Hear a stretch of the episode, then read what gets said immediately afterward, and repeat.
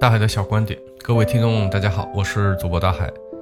嗯，今天聊一个比较 比较无解的话题。其实这个话题网上有很多很多人都聊过，大咖也好，大 V 也好，小 V 也好。呃，就我看的话，是没有一个人给得出答案的。当然，当然应该都怕被打脸吧。回过头来看，能正确预测未来的没有几个人，大概率是要被打脸的。所以我觉得大家为了自保的话，都不愿意去说什么。这事情起源于哪里呢？就上周末，呃，我我家孩子邀请了他的好朋友，就他们同班的一个同学啊，小学啊，小学 他们的一个同班同学来家里玩。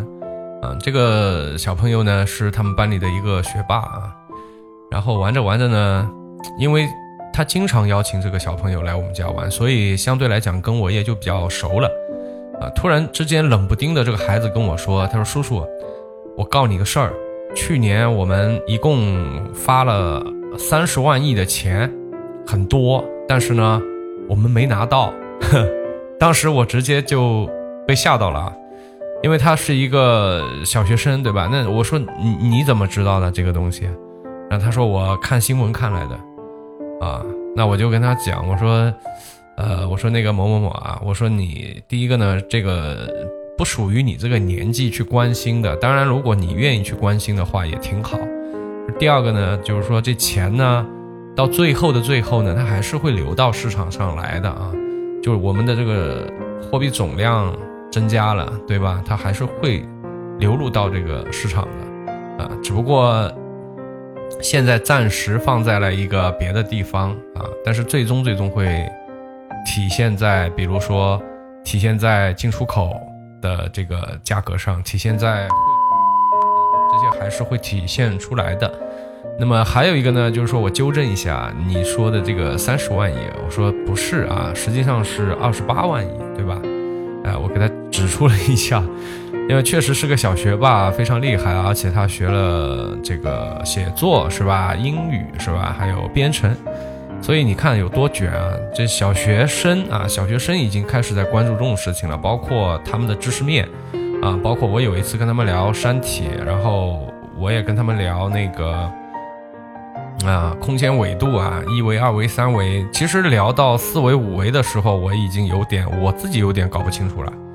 哎，但是现在小学生他们搞得清楚，你包括另外一个是，就怎么说，有朋友的孩子，啊，以前大家也在一起聚过的，就这个小朋友就更可怕了，对吧？初一还是初二的样子吧，那现在读的都是英文原著啊，大部头英文原著啊，以后就是奔着出国去的，肯定要出国。然后现在跟，当然环境也比较好嘛，在下沙，对吧？有大量的这个外教。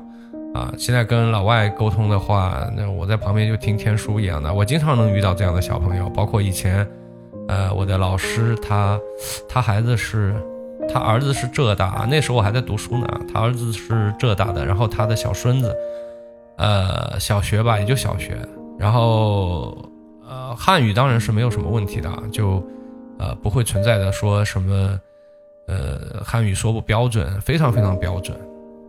然后英文就更加恐怖了，是吧？也就我当时听不懂，当然放现在还是听不懂，就非常快，感觉像母语一样。呃，所以现在小朋友这边已经卷成这个样子了。当然，这个今天不是我们要聊的。后来呢，这个小学霸他妈妈来接他了，后来我们还去赏了花，对吧？去带着孩子们去，呃。去去外面玩了一下，但现在也在推崇那个地摊经济啊。那我们这边也在推这个地摊经济，啊，有大量的这个叫叫叫灵活就业人员，对吧？太多了，现在灵活就业人员太多了，所以这个如果再这么多下去的话，可能会不太的啊，就稳中向好嘛，对吧？我们长期要稳中向好。如果说这个数字一直一直在变多的话，实际上也不叫不能说是稳中向好了，所以这个要改变一下啊，所以。呃，很，呃，也也在做事儿，也在做事儿，就是搞了一些地摊呢，我们也去，呃，玩了玩啊，接接一接烟火气啊，应该就这么讲。哎呀，真是累呀，你说你说是吧？就做个节目啊，脑子里不停的要过啊，什么能说什么不能说啊，哎，真的是然后呢，他妈妈也在说，就现在怎么说呢？现在其实很奇怪，你说现在大家就是生活，有通过互联网来看的话，确实有些人就就资金非常的紧张，对吧？那个钱，呃，没没钱挣啊，就生活比较拮据啊。当然还有呢，就类似于他们家，对吧？他妈妈现在有，你说多也不多啊。我觉得很多那个沿海城市的很多家庭应该就是这个情况，现在手上有。一百大几十个 W，呃，放在以前呢，他可能会去投资地产或者投资别的什么东西啊。但放在今天的话呢，啥都不敢，啥都不敢干，只能是傻呆呆的存在这个银行里面，就不敢动。啊，这个就跟我们现在看到的新闻是一样的，对不对？啊，的居民大量的就存钱啊，都不消费，对，就没有消费的信心啊，就当然也没有投资的信心。放以前，大家可能就买买房，其实也特别简单，就把它用掉了，对吧？那现在也不敢买，都都在观望，都在观望，所以也在咨询，就是说这个该怎么怎么弄啊？当然，我们有很多线下的一些沟通，这个但是不适合放到线上来的啊，这个绝对不适合。这个万一有些人听了做错了，这个这个责任没人敢当，是吧？那我们也就是胡说八道的啊。都是小老百姓，大家都小平民是吧？也没有谁看得准，都是胡说八道，所以这个不适合放到网上来说。但是线下有的时候对一些比较好的朋友倒是可以分享一下，而且我们很多分享都是当地附近的几个城市的一些资讯啊，不会说不会说你太远的地方也不了解，没这个水平是吧？所以现在这个整个局势就非常的乱啊，非常的很难判断，有很多很多的这种条件是以前从来没有出现过的。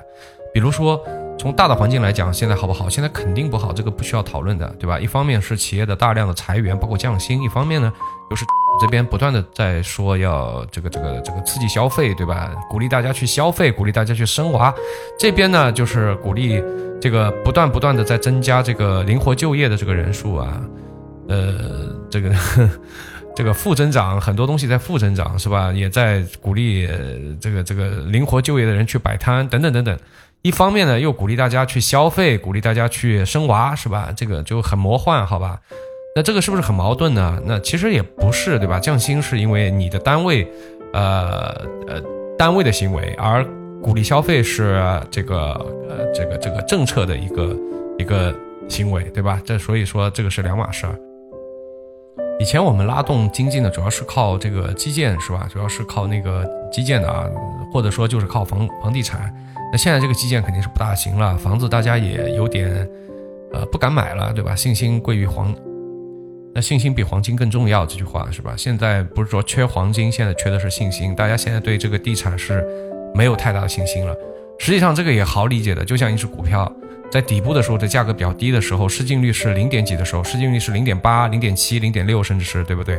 这个时候大家都是有信心的，因为这个价格摆在那里。价格这么低，大家都是有信心。你就好比说，现在如果你给我足够的安全垫啊，我说浙江省内啊，就不要太偏远的地方，在一个相对比较好的商业区，你如果能捡漏捡到那种四千、三千，这个也没什么大不了的，该买就买了，是不是？有足够的安全垫。但是 随着这个价格越来越高、越来越高的时候，实际上大家心里面也不是完全说信心，就是大家也不傻。我现在冲上去干嘛？做接盘侠吗？去站岗吗？谁来解放我呢？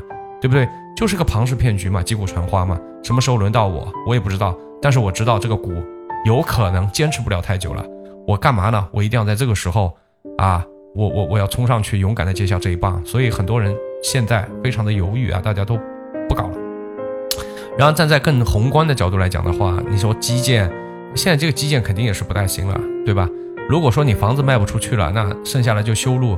但修路大家也知道，修路就是修路的话，长期的很多高速公路的投资回报都是为负的，包括高铁也是的嘛。所以投资效率就是越来越低了。还有一个呢，外贸现在也不太行，对吧？这也没招了。